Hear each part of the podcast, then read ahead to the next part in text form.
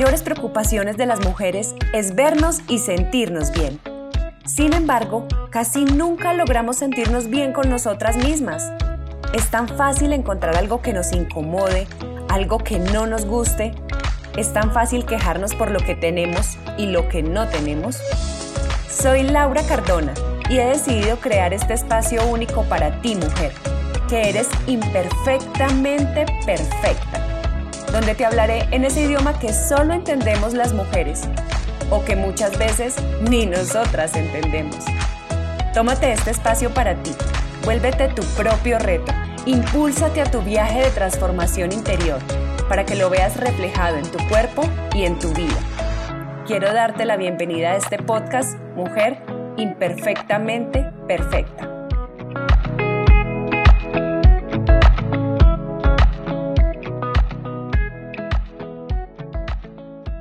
¿Te enseñaron a esconder tu cuerpo para no avergonzarte?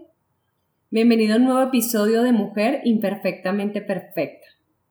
El tema del que quiero hablarte hoy es un poco frustrante para algunas mujeres, o me atrevería a decir que para muchas, nuestro cuerpo. Así es, nos dijeron que debía ser de ciertas medidas, con ciertas características para agradar a los demás, y por ende para sentirnos cómodas con nosotras mismas. Y como ese cuerpo que nos pintaron como ideal es tan exigente, tan ajustado a características específicas, medidas, colores, texturas y una cantidad de perfección que ni siquiera existe, pues empezamos a odiar nuestro cuerpo, a avergonzarnos, a no querer mostrarlo, a sentir pena y a juzgarnos por no tener algo que sencillamente no cumple con las expectativas de la sociedad. Pero, ¿cómo es esto de odiar nuestro cuerpo, de quejarnos cada día de él? ¿Es realmente justo? ¿Odiar lo que nos sostiene a diario, lo que nos lleva a todo lado?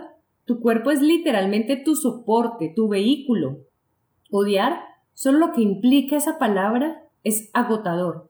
Te desgasta, te consume, te quita energía y por ende te va a tener siempre en una mala onda, en una mala actitud hacia ti y la vas a reflejar también en cómo te ves, cómo te proyectas.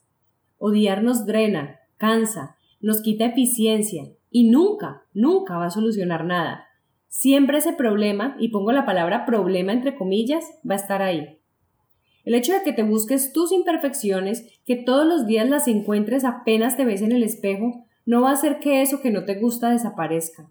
Lo único que esto hace es llenarte y mantenerte en inseguridad, con un anhelo de cambiar, pero sin poderlo hacer porque obviamente tu autoestima estará por el piso, tu voluntad no será tu mejor aliada porque con esa actitud no vas a hacer nada para lograrlo.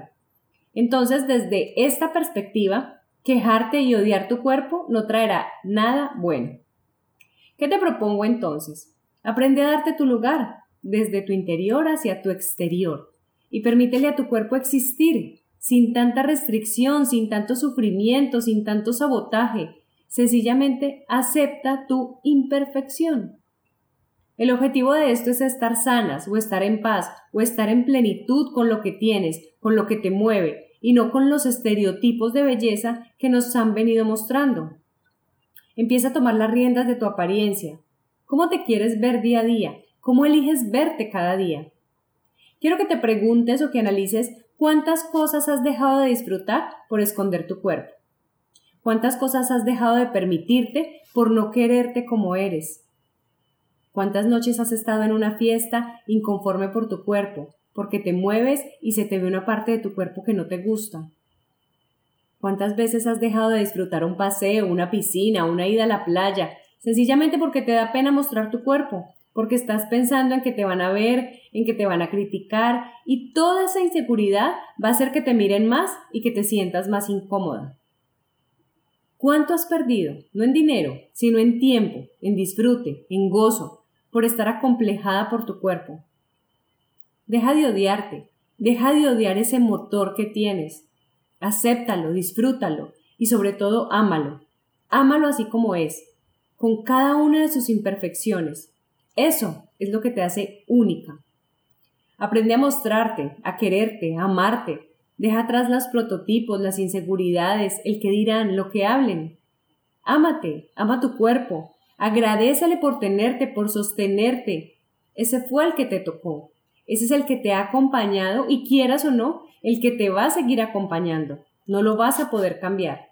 Mejorar sí, pero cambiar no. Entonces gózatelo como es.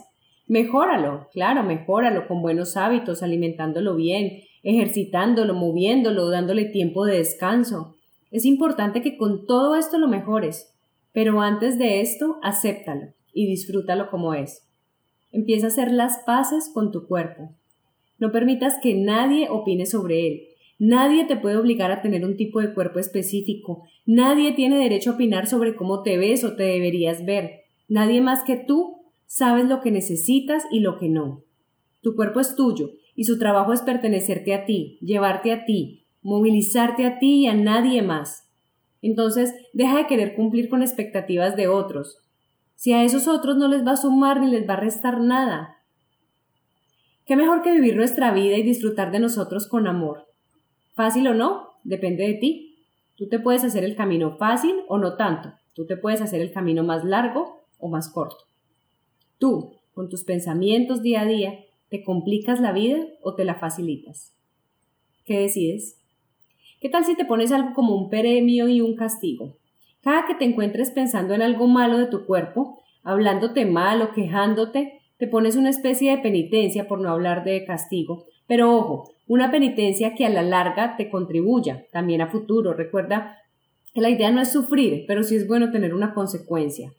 Por ejemplo, haz una alcancía y si te encuentras en una situación de esas donde te estás hablando mal o donde estás pensando mal de ti, cada vez que este pensamiento aparezca o esta frase pase por tu cabeza, vas a poner una moneda o un billete de cierta denominación en tu alcancía.